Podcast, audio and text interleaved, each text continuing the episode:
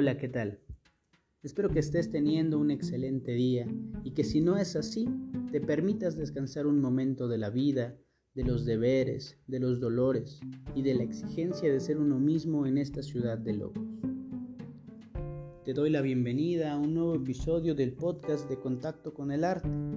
Mi nombre es Dorian Sartrowski y te agradezco el compartir estos minutos conmigo y el permitirme llegar hasta tus oídos. Quiero contarte que esta semana tuve un repentino contacto con uno de mis escritores favoritos y uno de los más emblemáticos de la literatura española. Y es tan una maravilla que quise traer para ti un pedacito de un pedacito de García Lorca. Y bueno, para este fin elegí uno de los textos que más me gustan de él. Por otra parte, pensado en, que quiero, quiero hablar contigo como, como oyente, como, como, como escucha. Eh, hay, hay cosas que tengo que decirte. Quiero contarte que, que como escritor y como artista he tenido muchas dudas con respecto a esta idea general de publicar y de producir, o sea, de, de subir contenido. Amo el arte y a todo aquel que entrega su tiempo y su vida a este absurdo propósito que llena y provee de dirección y sentido la, la realidad subjetiva de algunos de nosotros. No obstante, cuando decido mm, meterme, entrar, integrarme en, la trinchera de la difusión, en compartir el arte, en llevarla a los diferentes espacios, eh, no renuncio a la batalla de la creación. Para ser más concreto, creo que muchas personas leen y pueden leer poesía. Y que si quieres conocer la biografía de un autor, bastaría con escribir su nombre en el buscador. y bueno, entonces me preguntaba, ¿qué sentido tiene crear este tipo de contenido? ¿Qué sentido tiene hablarte a través de un micrófono y leerte el pedacito de un libro, aunque este libro sea mi favorito? Y, mucho tiempo me, me respondí esta duda bajo el pretexto, bajo, bajo la lógica de que era un suficiente argumento la disponibilidad. Es decir, si hay más contenido de este tipo, más personas entrarán en contacto con el arte. Eh, de ahí el nombre. Pero ahora creo que, que se encuentra un poco más allá. Creo que lo más artístico de este proyecto es que la magia habita en el proceso, en pensar y descubrir que del otro lado de la ciudad, del país, del continente o del mundo, hay una persona hablando contigo de lo increíble y maravilloso que le pareció un poema. Un poema de Borges, eh, la increíble, la maravillosa vida de, de Pizarnik, eh, la elocuencia de Cortázar. Y creo que, que, el arte habita en el contacto mismo.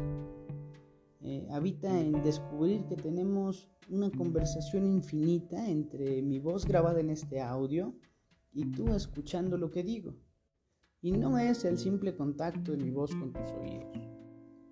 En algún momento te contaré un poquito más de mí y tendré la oportunidad de, de, hablar más a fondo de, quién soy yo. Pero por ahora eh, yo soy psicólogo y rijo mi ejercicio profesional y en general mi concepción del mundo, de la realidad, a partir de, la teoría conductual, específicamente la teoría interconductual.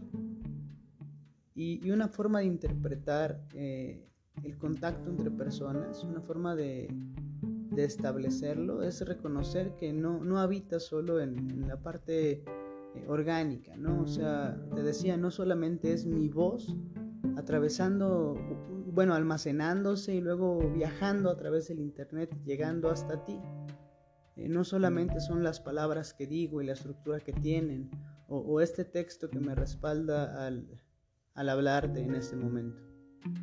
En realidad, quien viaja, quien atraviesa todo el espacio hasta, hasta el lugar en el que tú te encuentras, eh, es todo lo que yo soy y todo lo que me compone. Para que un ser humano, para que una persona pueda decir una palabra y que esa palabra tenga sintaxis, eh, tenga gramática, para que esa palabra tenga sentido eh, semántico en un espacio específico, para que esa palabra tenga un significado y para que esa palabra tenga un propósito, el ser humano que la emite tuvo que haber atravesado un montón de experiencias. Tuvo que haber entrado en contacto orgánico con, el sonido que, emerge, que surge de, su laringe.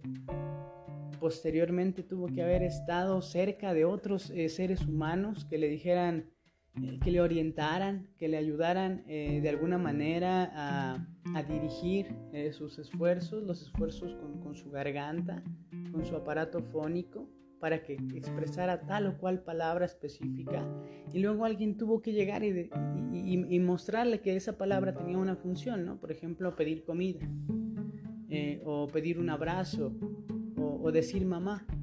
Alguien tuvo que, mostrarle que esa palabra tenía sentido en tal o cual momento. Y, y bueno, después eh, tuvo que llevarse esa, esa, palabra a otro espacio y luego los conectores entre palabras. Y, es increíble y enorme este proceso de aprender a hablar. Pero para que yo pueda en este momento grabar una palabra, grabar eh, este pequeño speech de cinco minutos, tuvo que haber toda una historia aprender a utilizar un celular, decidirme a escribir un podcast o bueno, a publicar y compartir un podcast. Tuve en algún momento que enfrentarme a, bueno, qué sé, qué puedo decir, qué puedo compartir. Y, es todo un proceso humano enorme, larguísimo, increíble. Y creo que no se puede reducir a es mi voz viajando en, eh, en el espacio. En realidad soy yo viajando en, a través de estas ondas sonoras hacia ti. Y lo mismo con cada creador de contenido, ¿no? Eh, creo que es lo maravilloso de, estas plataformas, ¿no? Eh, YouTube, eh, Spotify, Anchor, todos estos espacios de, de, creación de contenido, videos, TikToks, tienen esa esencia. En realidad no es una persona bailando nada más, es una persona que que, pasó por todo un proceso social y aprendió que, que bailar tenía sentido en, un contexto específico y luego cuando lo publica tiene un propósito, eh, pertenece a una sociedad, sigue un trend, sigue una moda. Estamos acostumbrados a, simplificar todo muchísimo, pero reconocer la profundidad, reconocer eh, que tiene un origen un origen específico enorme y que ni siquiera es, es posible describirlo por completo porque cada, cada proceso de, de, aprendizaje es diferente. Eh, e, esto es, es magnánimo, es, es, enorme, ¿no? Y después comprender que hay una persona del otro lado y que no solo son tus oídos o tus audífonos eh, a, a, los que llega este sonido, sino que tú también eres una persona. O sea, tú también tienes tu historia, me escuchas hablar en este momento y dices, N, no creo, o, sí, es cierto, o, a lo mejor también chocas de lleno con esta idea y también es deslumbrante tanto para ti como, como para mí, o, la descartas y dices, yo ya lo había pensado, yo ya lo había visto, yo, yo lo leí en una revista, yo lo, lo pensé hace 5 o 10 años, pero, pero es eso, es, ese es el contacto. Yo lo digo en este momento grabándolo a la 1.26 de la tarde y, a lo mejor tú lo vas a escuchar dentro de un mes o, dentro de una semana o dentro de unas horas y, tendrás una perspectiva y una opinión al respecto. Y entonces estamos saltando la barrera del tiempo, estamos atravesando la barrera del tiempo, estamos atravesando distancias enormes, como te decía, eh, tú del otro lado de la ciudad o, del mundo o del espacio. Estamos atravesando tiempo y espacio y estamos atravesándolo no, no solo con la voz y, no solo recibiéndolo con los oídos, sino que estamos atravesándolo con nuestra historia. Estamos atravesando el tiempo y el espacio con, con nuestra historia, con nuestro aprendizaje. con nuestro ser mismo, con, nuestra entereza, con, el complejo, con el complejo que somos. Es, ese es el espacio artístico. Descubrir que, estoy viajando a través del tiempo y del espacio para tener una charla contigo y tú eres capaz de apretar un botón y reproducir esta charla las veces que tú quieras y de pensar y opinar, ponerle pausa y decir, no es cierto, no creo, o de decir, no es lo que me interesa y cambiarle. Así de maravilloso, de enorme es este proceso artístico. Entonces, sí, muchas personas pueden leer poemas, pero no es, no se trata del poema que lees, no se trata ni siquiera de si estás leyendo poemas o si estás haciendo un TikTok o si estás bailando o si estás cantando. Se trata y siempre se va a tratar de la interacción humana, del contacto humano. Este es el verdadero y el único proceso artístico. Cuando alguien pinta una maravillosa obra, claro que piensa en la obra y en la técnica y en los colores y, en, la forma y en el significado, pero también piensa en alguien más va a ver esta obra pintada. Cuando alguien hace y compone una canción, lo mismo, piensa en la música, piensa en la letra, en, los acordes, pero piensa muy en el fondo, alguien lo va a escuchar. Y esta canción va a atravesar la barrera del tiempo y el espacio, la barrera de la cultura, y, va a llegar a una persona.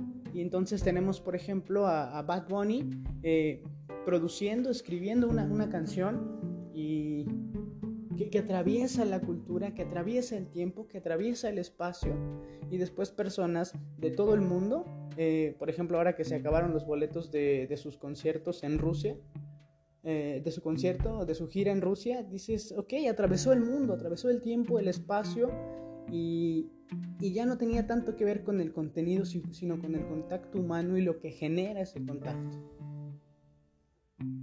Entonces, Justo ese es, ese es el proceso artístico. El, empezar a construir una obra y saber que no la construyes solo para ti, que la construyes porque hay alguien que, va a poder verla, apreciarla, sentirla, rechazarla, criticarla, juzgarla en, algún lugar, en algún momento. Eh, es lo maravilloso del arte que, ejemplifica, que, explica, que, muestra la necesidad de, acercarnos a otras personas, la necesidad de reconocer que existen las otras personas. El arte nos hace sentir menos solos cuando sabemos que alguien lo va a escuchar, que alguien lo va a leer, que alguien lo va a consumir. Eh, el arte nos recuerda que somos seres humanos y nos recuerda que existen otros seres humanos. Eh, es, está de locos, ¿no? Pero, pero, pero tenía, tenía muchas ganas de, hablarlo, de, compartirlo, de, de, decírtelo. Bueno, después de, esta enorme introducción, eh, voy a leer para ti un pedacito de, García Lorca, uno de mis textos favoritos. Eh, nuevamente te agradezco por escucharme y bueno, aquí va.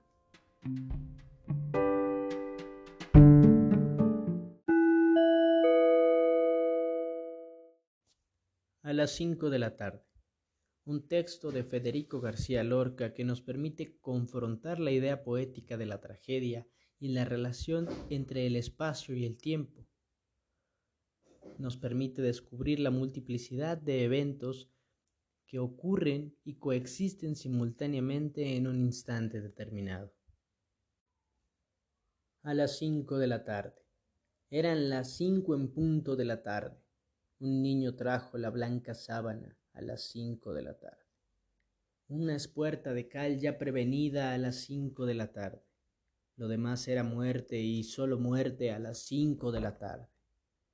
El viento se llevó los algodones a las cinco de la tarde y el óxido sembró cristal y níquel a las cinco de la tarde. Ya luchan la paloma y el leopardo a las cinco de la tarde, y un muslo con un asta desolada a las cinco de la tarde. Comenzaron los sones del bordón a las cinco de la tarde, las campanas de arsénico y el humo a las cinco de la tarde, en las esquinas grupos de silencio a las cinco de la tarde, y el toro solo corazón arriba a las cinco de la tarde. Cuando el sudor de nieve fue llegando a las cinco de la tarde, cuando la plaza se cubrió de yodo a las cinco de la tarde, la muerte puso huevos en la herida a las cinco de la tarde.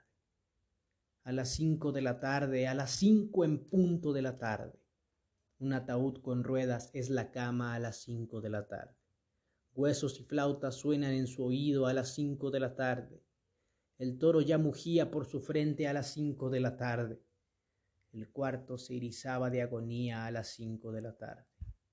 A lo lejos ya viene la gangrena a las cinco de la tarde trompa de lirio por las verdes ingles a las cinco de la tarde. Las heridas quemaban como soles a las cinco de la tarde, y el gentío rompía las ventanas a las cinco de la tarde. A las cinco de la tarde. ¡Ay, qué terrible cinco de la tarde! Eran las cinco en todos los relojes, eran las cinco en sombra de la tarde.